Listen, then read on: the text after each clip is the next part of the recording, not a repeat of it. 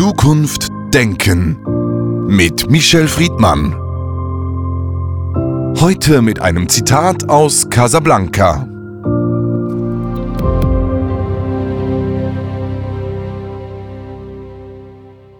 Ich sehe dir in die Augen, Kleines. Michel Friedmann, diesem Gespräch haben wir das Zitat aus dem Film Casablanca vorangestellt.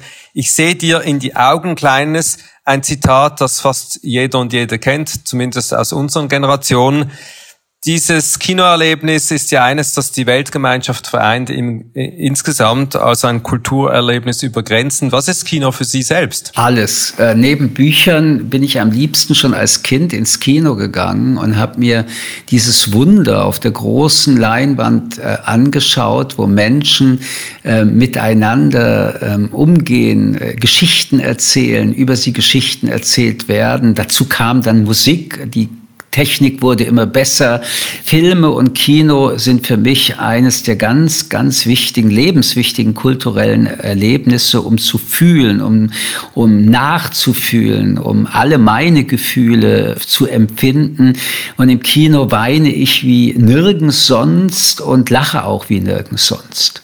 Aber Sie haben es bereits gesagt, Kino ist ein Gemeinschaftserlebnis. Das ist interessant. Viele Menschen sagen das ja, sie weinen mehr, sie lachen mehr im Kino. Wieso eigentlich in dieser unwirklichen Welt und nicht in der realen Welt? Ja, sie ist nicht unwirklich und ein guter Film bringt Gefühle hervor, wie auch ein gutes Buch. Aber dadurch, dass sie viele Sinne im Kino befriedigen, also die Augen, das Hören, kommt die Wucht der Gefühle, die im Film gezeigt werden. Ich rede von Filmen, die sich halt qualitativ und auch schauspielerisch im Schnitt durch viele Elemente ja auch direkt in ihr Herz bohren wollen. Und damit meine ich jetzt nicht nur den Liebesfilm, sondern auch ganz furchtbare Dinge wie Krieg, wie Flucht, äh, wie Tötung, all diese Dinge kommen äh, doch sehr in, in das System hinein. Und ich habe mir sehr oft die Frage gestellt, weil ich auch wirklich ein Theaterfreak bin, was ist der Unterschied zwischen der Theaterbühne, die ich immer noch als die unmittelbarste Bühne empfinde, die ich erleben kann? Ist es wirklich nur diese, diese trennende Scheibe, die mich zum, vom realen Schauspieler zum Filmschauspieler trennt? Nein, es ist die Gesamtheit, dass eben das Kino Kino und der Kinofilm in der gesamten Konzeption, Schnitt für Schnitt, Bild für Bild, Ton im Ton, ein Gesamtwerk darstellen, das noch einmal äh, in seiner Perfektion, wenn es soweit ist, unglaublich auf Menschen wirken kann. Ich will aber doch noch mal sagen, das, was ich im Theater erlebe, ist, wenn es so perfekt und, und so großartig dargestellt wird, dann nochmal eine Steigerung äh, vom Kino, weil ich dann auch diese Unmittelbarkeit, den unmittelbaren Kontakt zwischen Bühne und mir als Zuschauer erlebe. Das Kino ist ja Projektion und sicher für eine jüngere Generation noch greifbarer als Theater, die vor allem äh, mit Bild und äh, Musik und Ton sozialisiert wird. Dieses Kino wenn wir das der realen Welt entgegenstellen, ist sie, würden Sie sagen, eine Erweiterung des Lebens, und zwar eine sinnvolle, die eben Gedanken, Gefühle ermöglicht, die im realen Alltag nicht möglich sind. Und insofern ist sie fast schon sogar das, die Couch der Gesellschaft. Naja, also Kino ist natürlich Magic Word und mit der Perfektionierung von technischen Möglichkeiten, Pixelfilme, aber auch real erzählende Filme, ist die Idee, wie man eine Illusion auf dieser Leinwand projizieren kann, wie man Emotionen stärkt, ungeheuerlich. Ähm, und oft sind solche Effekte, äh, das war bei klassischen, ist bei, heute auch noch bei klassischen Fantasy-Filmen äh, sichtbar enorm. Ich glaube aber, dass am Ende die Frage des Schauspielers und der Schauspielerin, der Regie, des Schnittes und der Musik nach wie vor die wichtigsten Teile des Kinos darstellt.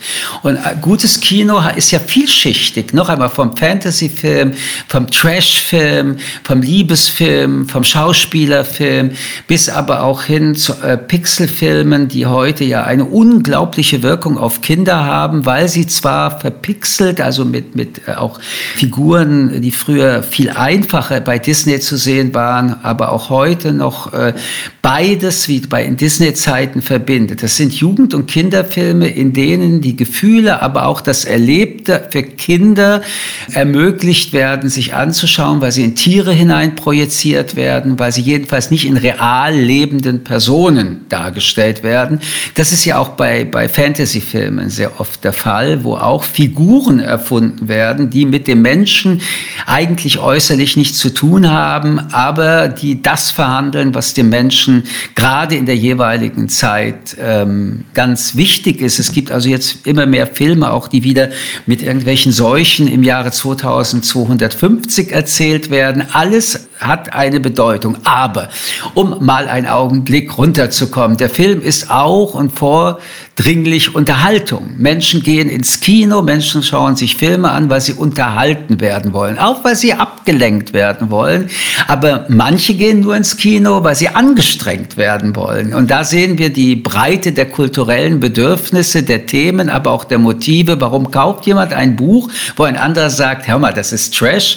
Äh, warum kauft jemand ein Buch, wo ein anderer sagt, das verstehst du doch selber nicht, wenn du es liest. Warum geht man in Filmen, wo der andere das Gefühl hat, verlorene Zeit? Das ist doch das Wunderbare. Das Angebot und die Angebotsbreite ist das, was Kino ausmacht. Und wenn wir von Blockbustern reden, oft auch verächtlich in der Kulturschickeria. Ich habe so manchen aus der Kulturschickeria in diese Blockbuster dann gesehen und äh, habe geschmunzelt und mich darüber eher gefreut. Aber wir müssen da auch äh, so ein Stück zugeben wollen, dass Kunst und Unterhaltung ein Synonym sind. Sie sprechen so begeistert von Kino und Filmen. Welche Filme haben denn für Sie so eine Art Veränderung sogar in Ihrem Leben oder Denken bedeutet? Naja, der Film Der Tod in Venedig äh, war so ein Film, die Verfilmung von Manns Roman, von Visconti. Ähm, mich haben politische Filme auch verändert, aber mich haben Schicksalsfilme auch verändert. Ich habe sehr viele Filme gesehen, wenn es um Flucht, um Diskriminierung, um Hass und Gewalt ging.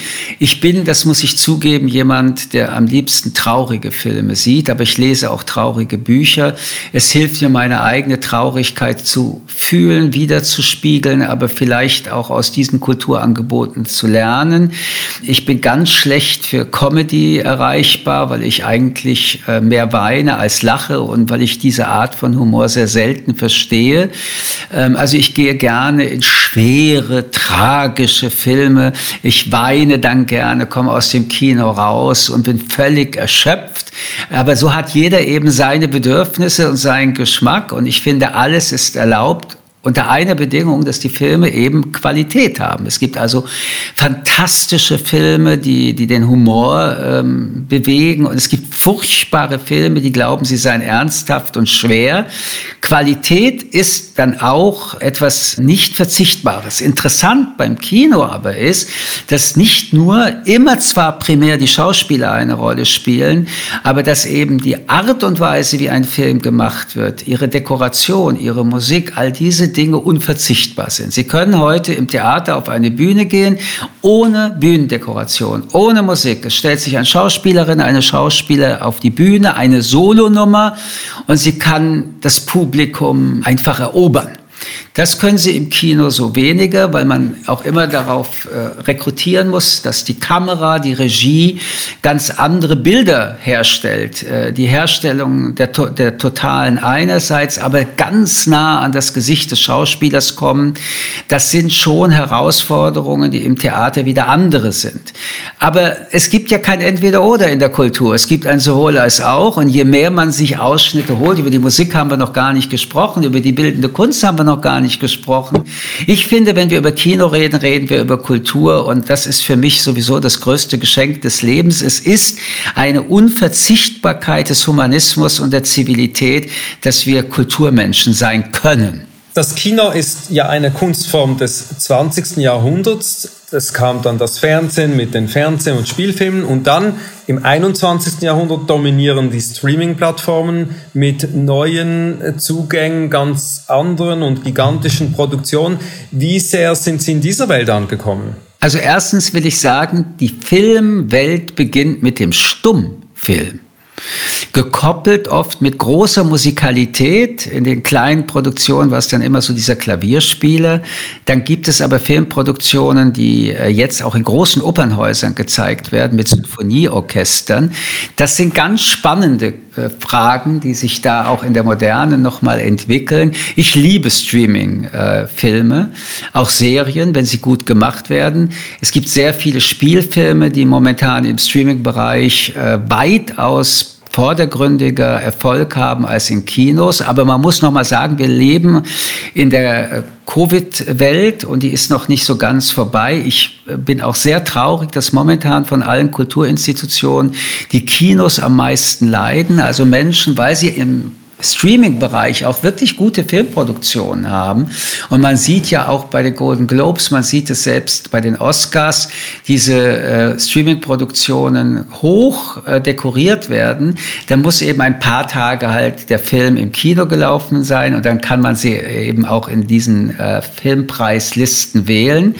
Aber letztendlich ist es die Leinwand und letztendlich ist es dieses, dieser dunkle Kinosaal, wo zwei, drei oder 500 Menschen mit mir sitzen, der noch einmal, wie ich finde, eine viel tiefere Verwurzelung mit dem Film hervorbringt, als wenn ich es im Streaming sehe. Ich vergesse die Filme im Streaming viel schneller als die Kinofilme, die ich gesehen habe.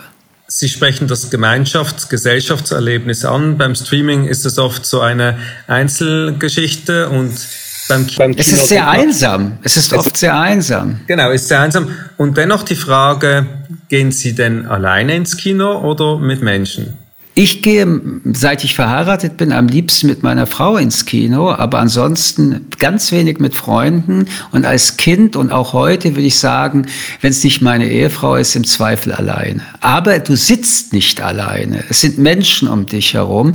Manchmal kann das nerven, wenn die Nachos immer lauter werden und man darum äh, die Stimmen der Schauspieler nicht mehr hört.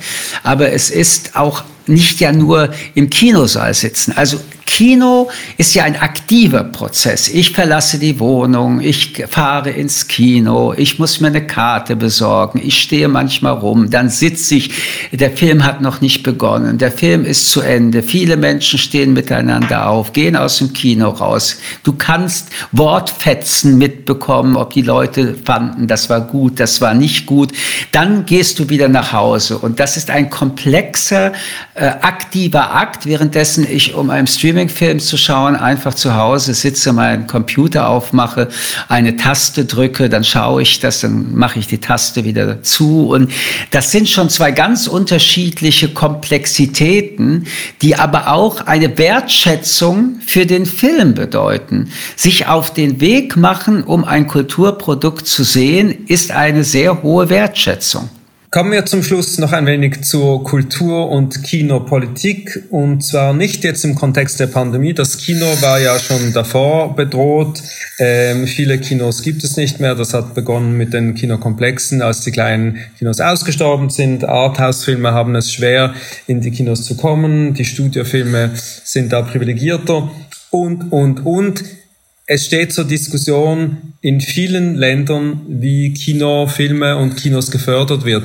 Was glauben Sie, sollte richtigerweise getan werden, auch im Verhältnis zur ganzen Streaming-Konkurrenz? Also man konnte vor der Covid-Zeit schon in Deutschland jedenfalls sehen, dass gute Arthouse-Kinos äh, auch äh, ökonomisch nicht unerfolgreich sind, weil es dann doch wie immer eine plurale Bedürftigkeit gibt. Also die großen Blockbuster in diesen großen Cinekomplexen, das ist das eine. Da sind sie aber auch gezwungen, mit tausenden Menschen, weil acht Kinos damit integriert sind, in eine sehr vermasste Veranstaltung reinzugehen. Und es gibt dann immer noch Menschen, die schon sagen, ich möchte zwar äh, mit Menschen in ein Kulturprodukt mir eine Begegnung haben, aber übersichtlich. Ähm, dann muss man sagen, die Filme sind ganz unterschiedlich. Und natürlich gibt es einen enormen Bedarf nach solchen Blockbustern, die eine, eine hohe Qualität haben, aber inhaltlich relativ simpel gestrickt sind in der Regel. Oder nach Arthouse-Filmen, wo es zwar ruhiger zugeht, aber dafür umso tiefer. Noch einmal, also Arthouse-Programme eher für die ältere Generation, ja, muss man zugeben, aber immer wieder für eine ältere Generation, so ungefähr ab 40 40 sind ähm, nicht a priori Pleite-Projekte. Ähm, Nach der Covid-Zeit erleben wir übrigens, so wie in der Literatur, in der Bücherwelt, eine Konzentration des, der Industrie ähm, auf die ganz großen Filme und ähm, diese Konzentration, dort das meiste Geld reinzustecken in der freien Produzentenwelt, äh, ist so wie mit den Büchern. Du brauchst einfach diese Bestseller, die du ähm, die dir letztendlich ermöglichen, andere Bücher zu machen. Aber es gibt ein Gap zwischen den Bestsellerproduktionen und den etwas dann doch nicht Mainstream-Produktionen. Wir haben in der Bundesrepublik eine sehr starke Filmförderung, immer noch zu wenig. Wir haben eine Kinoförderung, immer noch zu wenig. Wir werden für die nächsten zehn Jahre darüber sehr intensiv nachdenken müssen. Wir haben ja in Deutschland auch äh, Filmförderungen durch die öffentlich-rechtlichen Rundfunkanstalten. Daraus entstehen von Zeit zu Zeit ganz gute Filme, aber wir erleben deutsche Produzenten, französische, spanische, die immer mehr auch bei Netflix oder für Amazon produzieren. Und das ist ganz spannend, weil wenn ich dann die Produzenten mir anschaue, was sie für Netflix machen, was sie fürs Fernsehen machen, habe ich das Gefühl, das sind ja ganz andere Produzenten. Sie sind mutiger, sie sind internationaler, währenddessen sie sich für den deutschen oder den französischen Markt sehr viel stärker anpassen an den Bedürfnissen dieses kleinen Marktes. So, wir werden also in den nächsten zehn Jahren diese Auseinandersetzung Umsetzungen der Marktverschiebungen beobachten. Ich bin aber überzeugt davon, das Kino geht nicht unter. So wie auch äh, vorhergesagt wird, die Bücher werden verschwinden, die gedruckten, weil es ja jetzt bei Kindle oder anders wie die Möglichkeit sieht, gibt sie digital zu lesen. Die sinnliche Erfahrung ist größer im Kino als beim Streaming. Und sinnlich ist der Mensch ganz grundsätzlich ausgestattet. Und deswegen vertraue ich der Sinnlichkeit des Menschen. So gesehen bin ich nicht äh, pessimistisch, was das Kino angeht. Da schwebt ein wenig Nostalgie mit und wir hoffen, dass sich das auf die nächsten Generationen überträgt. Mich ich widerspreche, das ist keine Nostalgie. Es ist der Pluralismus der, des Menschen, viele sinnliche Erlebnisse zu haben. Es ist auch keine quantitative Aussage. Es mag sein, dass es weniger Kinos gibt. Aber es wird nicht äh, dazu führen, dass es weniger sehr, sehr gute und gut bedeutet sinnliche Filme geben wird. Da drücken wir die Daumen. Michel Friedmann, vielen Dank für das Gespräch. Ich lade Sie übrigens mal wieder ins Kino ein. Zukunft denken mit Michel Friedmann. Ein Podcast des jüdischen Wochenmagazins Tachles.